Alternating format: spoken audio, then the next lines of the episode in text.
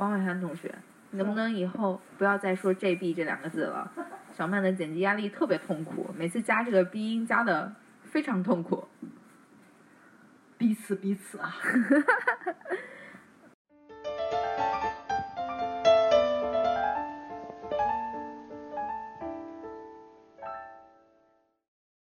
大家好，这是 Thirty is a new eighteen。那今天是我们的第三期，就开始了。嗯，然后为什么上一周停更呢？是因为嗯，在经历过两期，尤其是第二期的时候，我们两个属于那种早上睡起来就兴起随便瞎聊。所以呢，呃，我们收到了很多的意见，然后也非常感谢大家，然后把这个节目看到了在喜马拉雅的这个排行榜上，新品排行榜上已经排到了今天好像是第三十八位，感谢父老乡亲们啊！然后那个，嗯，所以呢，我们在经历过了一些那个修改以后，我们对这集有一些新的提升。然后本期呢，我们想聊的一个话题就是，我觉得应该是。现代的年轻人全部都很困扰，也非常非常迷茫和关注的一个话题，对对吧？我们想聊一聊关于爱情。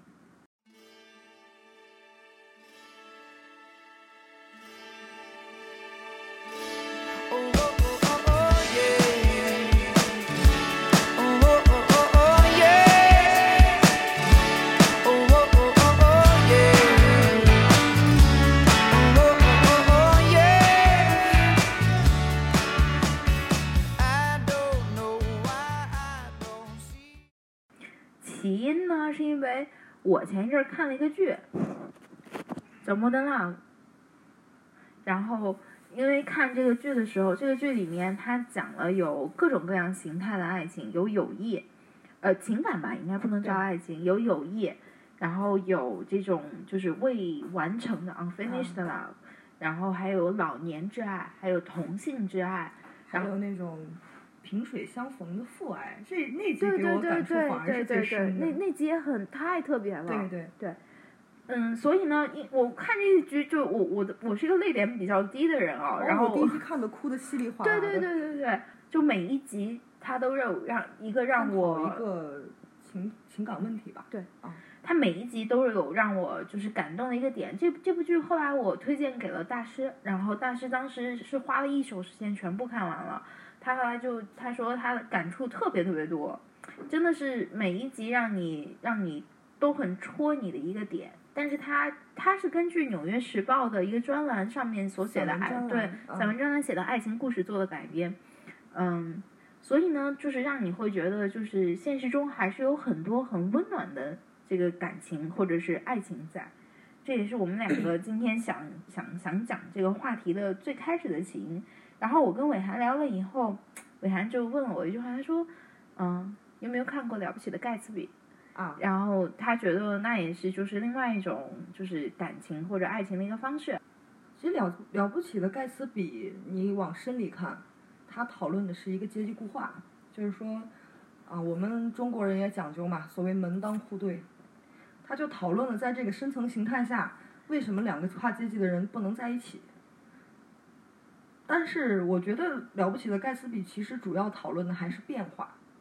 盖茨比在五年当兵的时候，他其实从来未变过，他爱着那个女孩，爱没问题，但他爱的是想象中的那个人，那个女孩不是他想的那样子，所以最后受伤的还是他自己。这这是我我觉得啊，就是爱爱是你想象出来，这是个常态，就是爱情里面，就好像之前我 在遇到一些事情时候，我跟你有说过，就说就是。呃，很多是你幻想中的那个人，并不是是你想象出来的，并不是你自自己要的。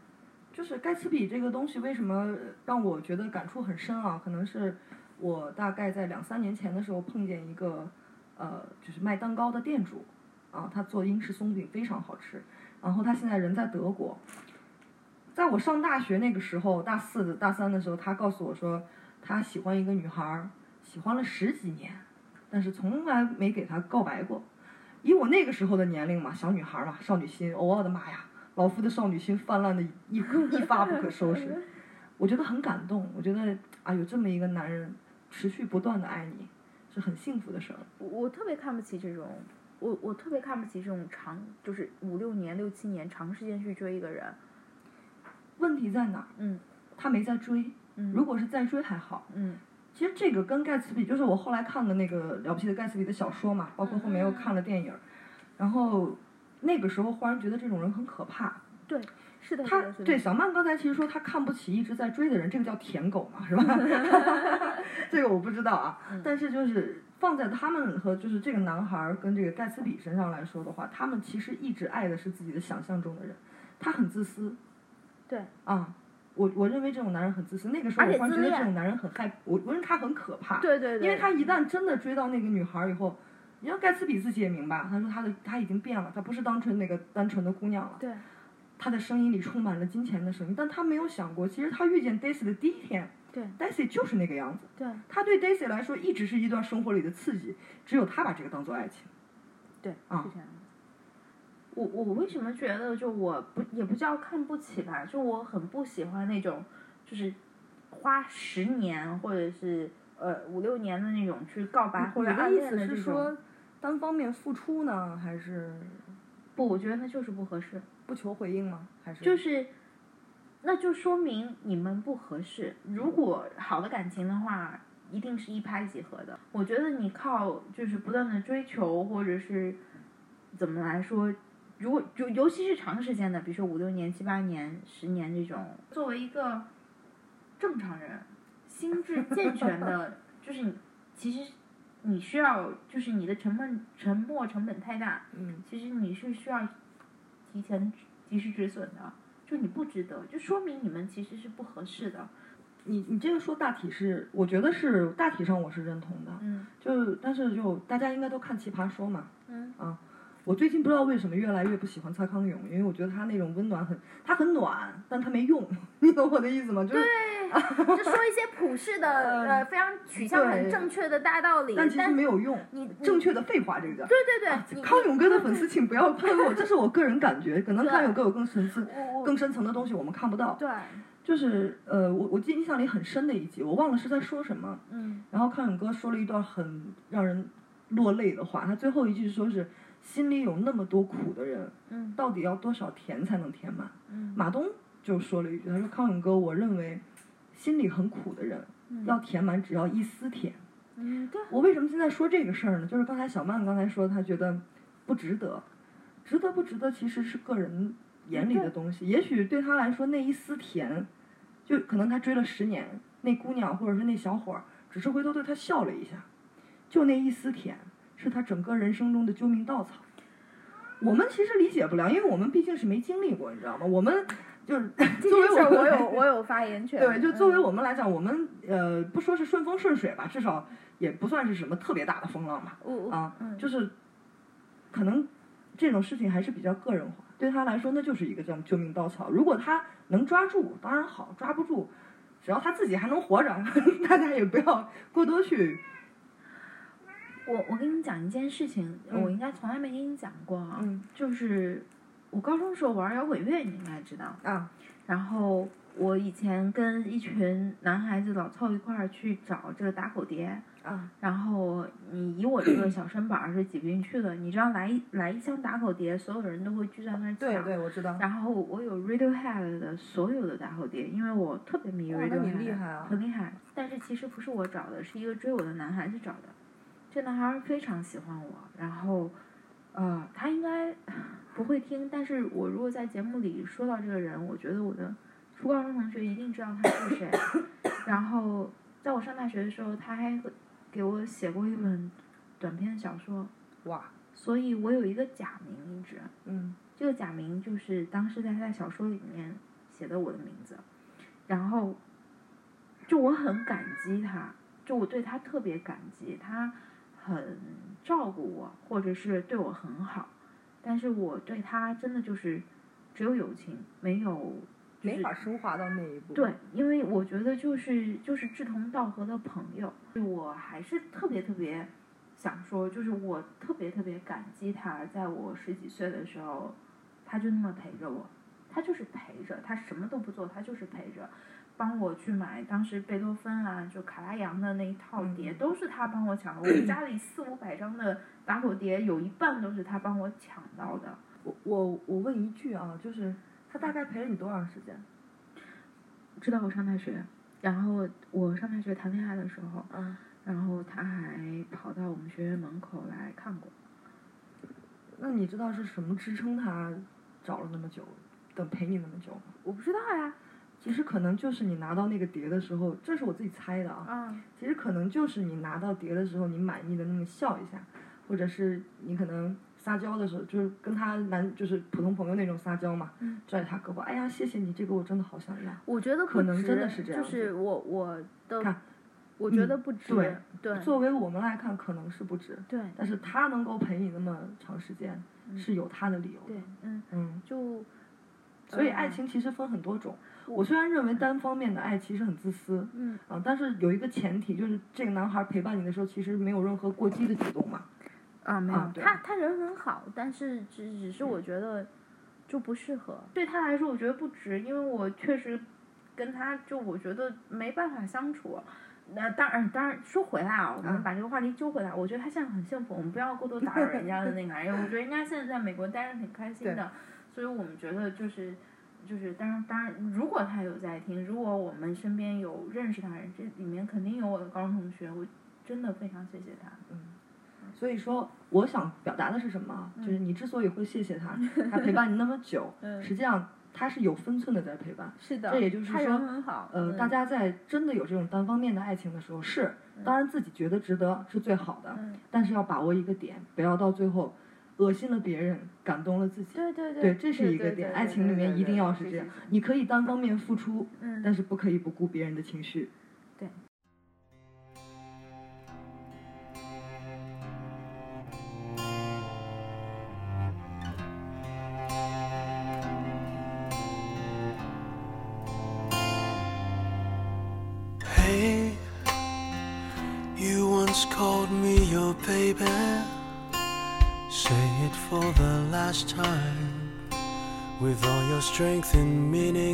This time.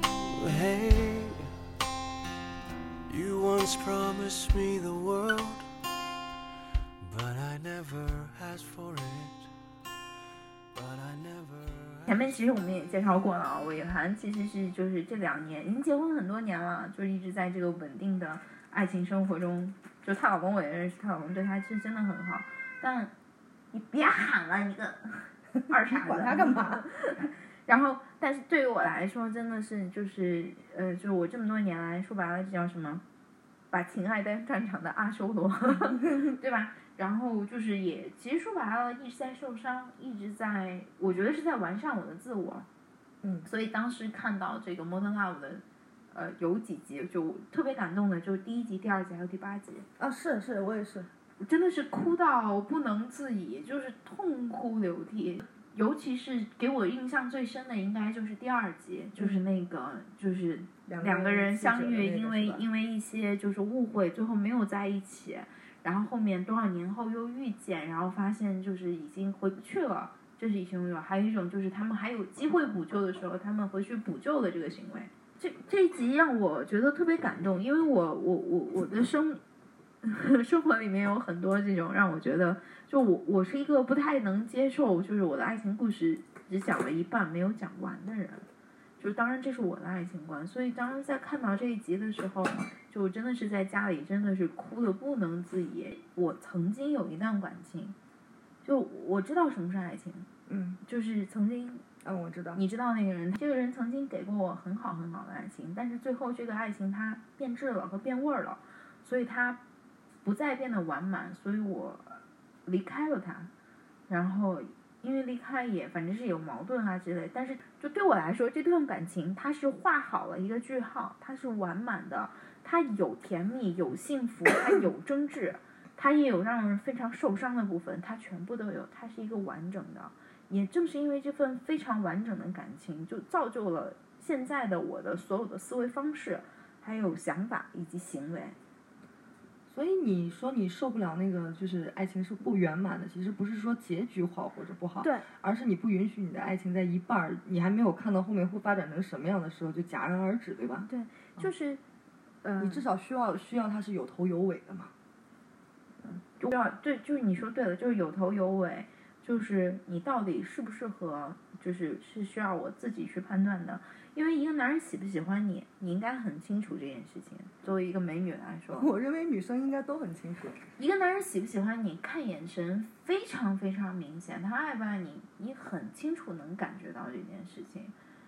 所以就是当那个爱消失的时候，当他眼里面那个就火火花没没有的时候，就对我来说，我一旦 check 到这个点以后，我就会 迅速撤离。就我我是这个个这种个性的人，不要再挣扎一下，就撤离了，不不挣扎再点燃一下嘛。太累了，工作太忙了，平时因为我自己的爱情是比较圆满的嘛，因为我之。前在我老公非常好，是因为我之前第一期说过嘛，就因为我成长里面的一个原因嘛，嗯，我找爱人的时候，我是要我的首要条件就是他一定要非常爱我，嗯啊，对，目前来说的话，应该还是不错，嗯就是爱情的转换上吧，就刚才小曼既然聊到那个爱情的火花消消失了，其实可能爱情是不可能持续一辈子的，对，就我最近还跟小曼聊嘛，我有点缺激情，表达在哪儿呢？表现就在我经常拉着我老公，因为我们学我们家旁边就有一个高中，我经常拉着我老公在我们俩晚晚上买饭的时候偷看小情侣。哎呀，我觉得就那种很甜呐、就是很单纯那种，两个人走到一块儿手都不敢拉，你知道吗？就回头赶快看，哎，老师也不在，同班同学也不在，好的，然后两个人头头手碰一下，哎，我觉得那种很美好啊。但你说这是成年人该有的爱情？其实不是说不该有吧，但是很多成年人是没办法拥有这这份感情，因为你的生活太复杂了。你不只有学校学业，你还有生活，有父母，有很多东西需要你需要你去平衡。成年人不可能拥有这样的爱情。对。啊，但是我跟但是我可能现在跟我老公的关系还很好，就是因为我们俩从一部分的爱情还有，但是大部分已经变成习惯了。就像我们俩晚上看电视，可以就俩人就靠着不说话就看电视。对。啊。嗯。其实因为白天生上班生活都很累，那样是我们最舒服的方式。就是如果最后不要去老追寻那个激情，也许激情最后转变成这种平淡的，也是一个圆满的结局。对。啊。就我我觉得你是就是就是对于就是呃，其实我不知道已婚嘛我我是已婚我我我们的听众里面应该其实有这种就是三十岁上下很多已婚的。其实伟涵所讲的，也就是说，对于这种就是从激情转变为一个另外的感情。对另外的感情，啊我我我不成我不觉得那应该是亲情，真的，我一直觉得对，我也不觉得那个是亲情，对对对对但是拿亲情形容是最合适的。对，但是。但是他要就比亲情要更多一些，对对对他介于两者之间，绝对对还是有爱情在的。这个人一定是还是让你有心动的点的。对，但对我来说不一样，我我我 这里就要开始我的大吐槽了，真的。开始吧。就是在我遇到的形形色色的男生里面，很多不是男朋友，只是初级接触的时候，就我一旦会发现这个男生有一点点不合适，我会迅速撤离。这是我的个性，就是有点拿处理工作的方式来处理感情。就我今天在路上来过来的路上的时候，我就总结了一下我遇到了男生的类型。第一种总结哦。找妈型，就是我有跟你聊过，就我之前遇到一个条件非常好的男孩子，嗯，嗯，但你没跟我聊过为我后我要不要先？道个歉啊？我很害怕他会听，哎呀，算了，听就听吧，就是注意你的措辞。就是他他人很好，但是他会问我你会不会做饭，啊，你会不会干家务或什么？我说我会，因为我一个人生活嘛，嗯然后我就说我都会。他说他跟我当时说了一句话，当时让我真的这个印象分就是打了对折。他说，嗯，我特别喜欢吃家常菜，但我自己不想做。漂亮。我当时第一个反应是，你他妈的 就是来找保姆的，没事，我我自己消音，自己消音。然后他他平时很忙，这个男生，他说他有一天他突然早就是可能提前回家了，他给我发信息，他说我不知道我今天该干嘛。我说你可以干很多事啊，你可以出去看个电影，可以出去跑个步健身，在家看看书，干嘛都行。他说他给我发一句话，这是让我不高兴的地方。他说可能我没有灵魂。我需要一个能激发我灵魂的女生，因为你知道我，我很爱玩啊，就是嗯什么极限运动都在玩。然后当时我，我当时第一个反应就是，他挑选我是因为他有一个本子，这个本子上有各种各样的项目。如果你会做饭，画一个小勾勾；你长相还可以，画一个勾勾。然后你你你比较自己能跟自己玩，画一个勾勾。我觉得他是在拿一个打分表来评判我，这点让我非常非常的不爽。不舒服，对吧？对我很不舒服，所以呢，就是后面我们还是朋友啦。就是他他，我觉得他很棒，他事业上很成功，他对，就是就是他的专业领域他很有建树和想法。但是我只是觉得他需要一个呃更适合他的女生，只是我不适合他。对。然后第二类男生，我这是不是今天我感觉我以后再也找不着对象了？我的天哪！你慢慢总结。第二类人就不知道自己要干嘛的人。嗯，我越你 你肯定知道我说的我要说谁吧？就他不知道自己要什么，也不知道自己这个女生就是在有一些复杂问题的时候，他不知道该怎么处理，你知道吗？所以他就撂在那里。但我觉得不是，就是我觉得不管对于工作还是感情，我我的个性就是来事儿处理事情。但是有的男生就是，嗯、在面对一些很复杂的情绪和感情上，他就不处理了，然后第二天装的跟没事儿人一样，他认为这个事儿可以过掉了，但不是。他不会处理，所以他就是宁可让他过掉。对女孩子来说，心里一定是有疙瘩和结对的，对，所以我觉得就是这都不是一个。说难听话啊，嗯我觉得这都不是一个成熟的男人会做的事情。嗯，如果你足足够的成熟和理智，你应该会想我怎么去把这个问题解决掉，而不是放在这里不做。不作为是一件非常非常糟糕的事情。就我我我都不用那个我们平时评价男生的那个词了，但我觉得他很糟糕。对对，因为现在没有人好好谈恋爱了。是，大家都很，还有就是我也会遇到一些他很追求速成的这种感情，就是迅速在找一个差不多的对象结婚而已。嗯，呃，对，他会考，也是像他，我觉得他结合了第第一类的第一类和第二类那种，他会就是也是我考量你的各种各样的指标和条件，考量完了以后，他觉得哦差不多呢，那咱俩就搭班过日子吧。可是我觉得，就是我是一个还是能到现在，我觉得我还是一个还在追求爱情的人，我觉得那不是我要的东西。对，所以这是我就是非常非常吐槽现在的就是普遍的爱情观的一个一个原因。作为一个就是已经结婚了的人吧，就是不是说，对我是一个，我也是一个追求爱情的人。对啊，但我认为你能够追求到真正的爱情，对一个人来说其实很难。你一辈子能碰到，不能说，都咱们都不说能不能在一块儿，你真正能碰见一个能让你爱的奋不顾身的人，就已经很难了。然后我身边的朋友呢，也都是呃，基本上都是结了婚的嘛，就 除了我，对，然后呢，就为了这期节目，因为我们俩也是上个礼拜停更了嘛，为了这期节目，我我也是专门准备了一下，我有做采集，呃，我找了三个身边的比较熟识的朋友，三位已婚的姑娘，给我讲了三个故事。第一位姑娘呢，她是撑到三十多，一直不想结婚，他认为结婚是他他就是不想结婚，他认为结婚不是他人生的必经之路吧。但是迫于父母的压力，他那个时候打算找一个男人交差。但在这个节骨眼儿上呢，有人借过介绍她老公跟她认识，两个人看对眼儿了，那也很好啊。对，很好啊。然后他们结婚了以后呢，但是你知道爱情嘛，上头嘛，对不对？她婚前看到这个男的，觉得很温柔，啊，觉得很上进。但是在他们有了孩子之后呢，她觉得这个男人啰里吧嗦，然后对孩子和自己的照顾不够。她有的时候又会回到她婚前那个想法，她会想，啊，我结这个婚是为了什么？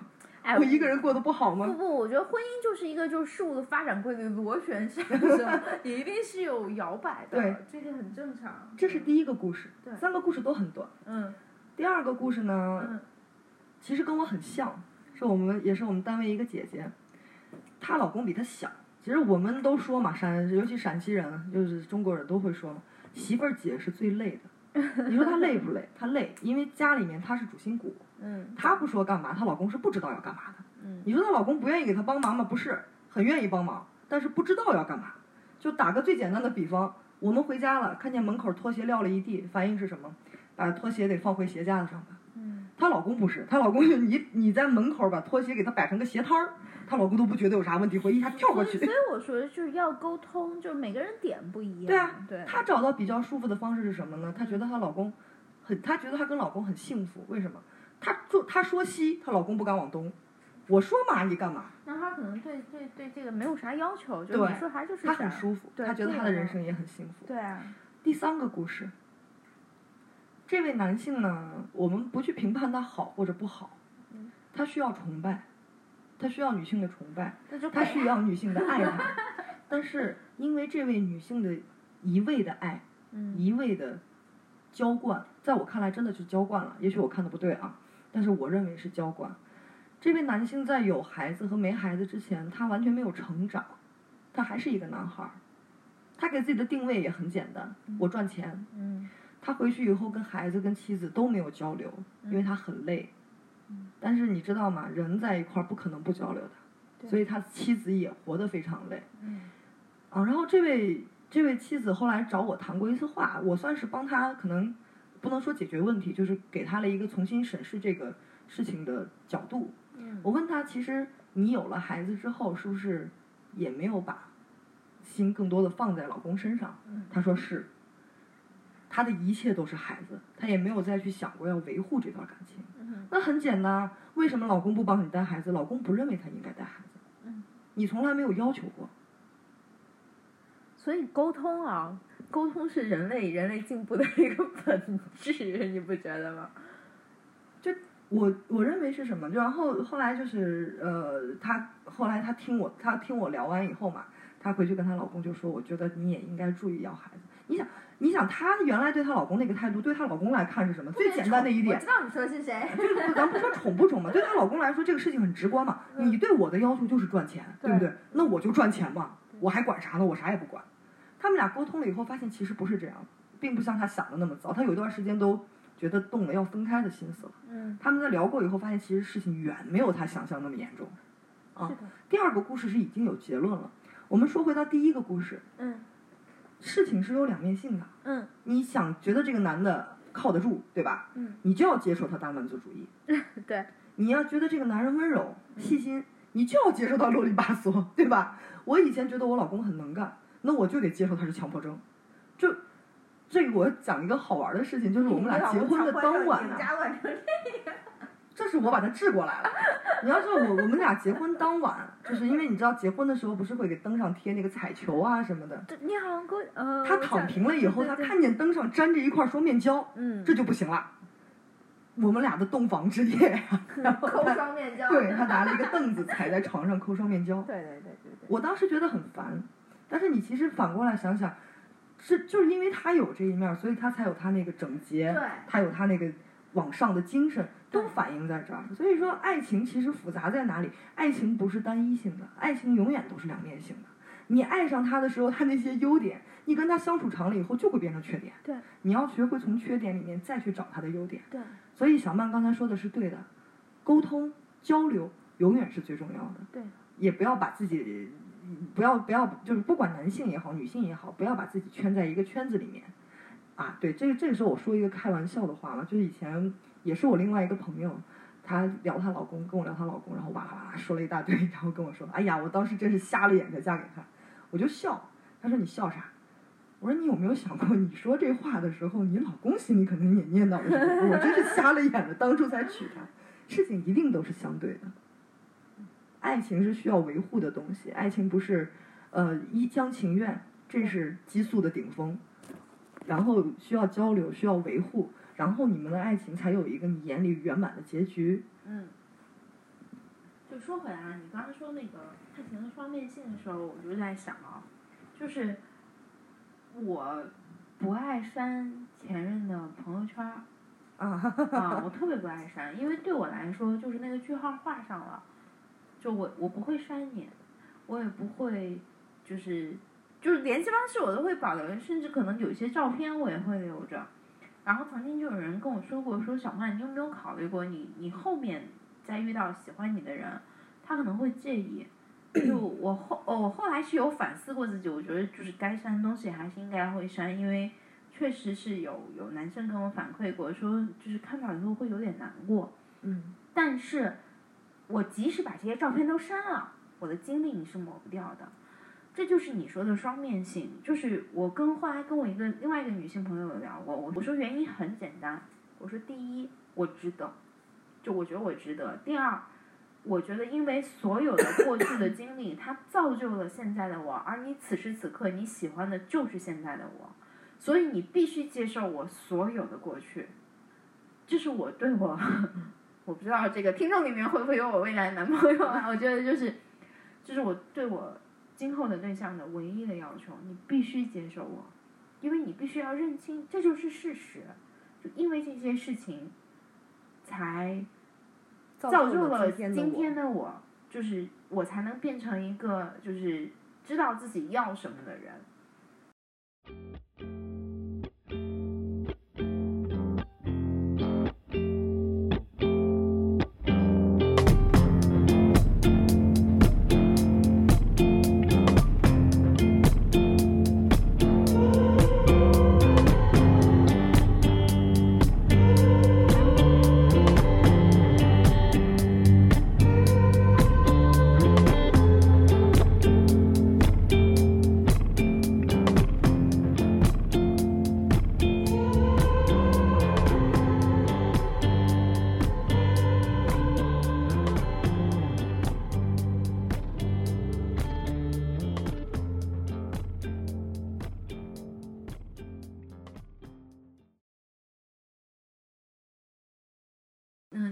其实我们两个就是从两个方面吧，就是你是已婚，我是未婚，然后我我属于大龄单身。在应该是在一周以前，我当时写下这个题目的时候，我们这期题目叫做呃关于爱情，给给予你一次，给予你一次杀戮我的机会。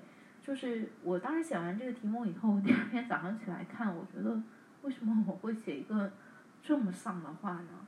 我当时想，我是受了多少的 伤，才能才能去 去去写出这样一句话？但是其实，呃，对于我来说，我觉得爱情是一个什么？它是它有疯狂，有激情，有耻辱，有羞愧。你家猫对我这句话有有有猫，就是它有这些所有的感情，它混杂在一起，你的行为、你的思想都是不受控制的时候，它就是爱情。然后你会把自己完完整整的去交给另外一个人的时候，这就是爱情。你你会不顾一切，一定要去体会一次爱情，因为爱情跟友情、跟亲情，它完全是不一样，它是人生完全另外一种体验。你从来没有体验过那种不受控制的感受，它就是你完完全全把自己交给一个人，你递了一把刀给对方，对方可以无数次在你的心上去捅刀子，也会给你就一点点甜，让你无与伦比的快乐的一个过程。所以我觉得，在我的观念里面，爱情对我来说非常重要。爱情对所有人都是很重要的。我觉得所谓爱情嘛，是人类区分人类跟动物。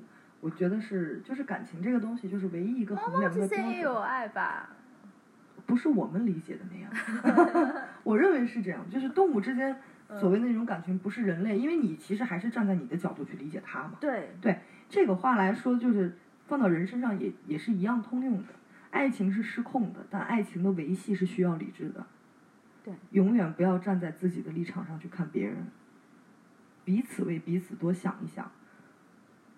我希望大家都能拥有一段让你刻骨铭心的爱情，不需要说最后一定要是很美好的结局，但是我希望的是大家有一天回想起这段爱情的时候，不觉得后悔。而且还有一点就是，呃，不管好感情还是坏感情，只要你想明白，它会帮助你成长的。所以就是从个人发展来说，我的妈呀，这样好累。就从个人发展上来说，真的，呃，爱情能教会你一些事情。嗯嗯，对，我再说最后一句啊，就是不要畏惧去谈恋爱，不要因为畏惧受伤就不要就不去谈恋爱。对，以概率学上来说，你遇见的人越多，你碰见真爱的几率就越大。对，呃，多多去我不是说不赞同小 我觉得我不是我不是批判小曼的感情观啊，但是我觉得稍微有一点不合适的时候，也可以考虑不要撤退，因为这是小曼的做法，她觉得舒服嘛。嗯，大家就觉得碰到同样的情况，不一定非要像她那样，就是一一觉得，因为那样做你不一定会觉得舒服，可以尝试去维护一下，对吧？我我我跟你讲啊，就是我我心里会有一个小小的遗憾在，但是就我我会，这个有点点像我们之前有聊过那个你的你当时那个理论成本计算，我会觉得就我多余是吧？因为因为在我来看啊，就是我我我我很需要男孩子给我付出极大的诚意，就我特别看重诚意这件事情。你喜欢我体现在哪儿？不是给你给我我我不要求你给我买包买房买车，我不要这些，我自己有，我我只是需要你体现你哪儿喜欢我，我看不出来，而不是你每天在嘴上跟我说我挺喜欢你的，我好喜欢你，哎呀，我好想来找你，那你这不是也是一种表达方式吗？你人呢？我我的反应第一个反应就是 人呢？这个倒是真的。对，就是我觉得这男生来说不要怂，男生女生都一样，都不要怂，不光是男生啊。你应该知道我做过的一些事情，就是嗯我想找你，我真的就会找你对，你。是这样，这样我。我是一个特别就是就是二杆子劲儿上来以后，我真的就会去做的人，我会我会很直接的表达。但是如果我没有收到对方同样的信号的时候，我会觉得那就是不合适。嗯，所以我就我就会觉得，那既然这样的话，我没必要把精力浪费在一个不合适的人身上。嗯就我我希望我能得到的感情是对等的。对。然后我们再一起去把这个圈画完，不管是好是坏。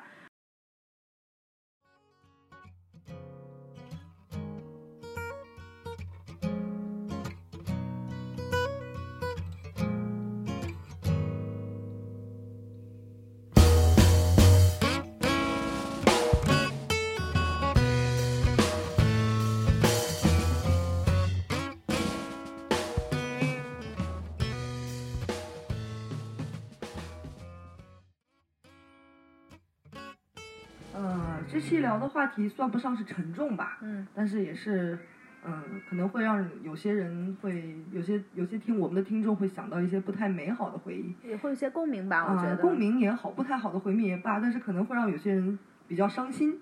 那这样的话呢，我给大家推荐一部比较欢脱的东西吧，叫《鬼灯的冷彻》。这个作者呢，原话就是本来想画日常漫画，结果不小心画成了恐怖漫画，然后往恐怖漫画那个方向走的时候，又不小心画成了搞笑漫画，就是这么一个奇葩的作品，非常轻松，非常搞笑。看的时候不用太带脑，但是如果你想带脑子的话，也能看出不一样东西的一个东西。啊，我有一个好朋友，我们俩共同的朋友也非常喜欢嘛，鬼灯跟白泽嘛，你问他他肯定知道。啊有金鱼草啊，我我那个知道我知道是谁啊了。这是我本期的推荐，比较无脑，希望大家呃在伤心的同时能找到自己解压、能让自己快乐的方式。啊，那我我推荐一个，就我今年跟那个瑶瑶一起从巴提亚回来的时候，我在路上就是就是看的书，就李银河大家应该都知道，就是嗯。就在跟那个王小波现在跟大侠，然后就是嗯两性作家嘛，他写一本书叫《李银河说爱情》，就是我通常看到这种书，我第一件事，哎呀，这就是一个就是千百年来大家已经说烂的话题，有什么好聊的？但是我觉得他的角度非常特别，他讲了人世间就是包括 LGBT 各种各样形态的爱，就我我很接受这个观念，我觉得就是什么样的爱都是爱，对，就是包括恋物癖都是这种爱，我觉得没有什么无可厚非这个事情。然后他讲了各种各样形态的爱，然后嗯，这本书真的是。呃，我在看的读它的过程中，就一度引发了我的很多的共鸣，导致我在飞机上的时候，不得不把我的 Kindle 合起来，冷静上十分钟再继续看。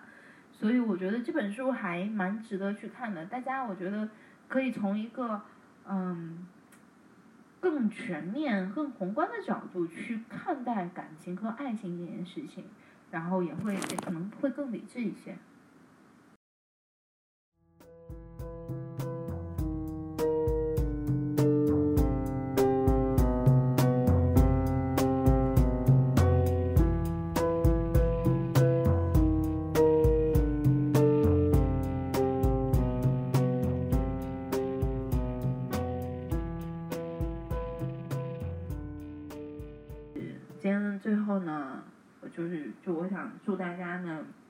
像像我一样的还在三十岁左右徘徊的单身女性，就我希望大家能够一直能够面对孤孤独，并且有勇气在漫长的一生里面去寻找你的真爱。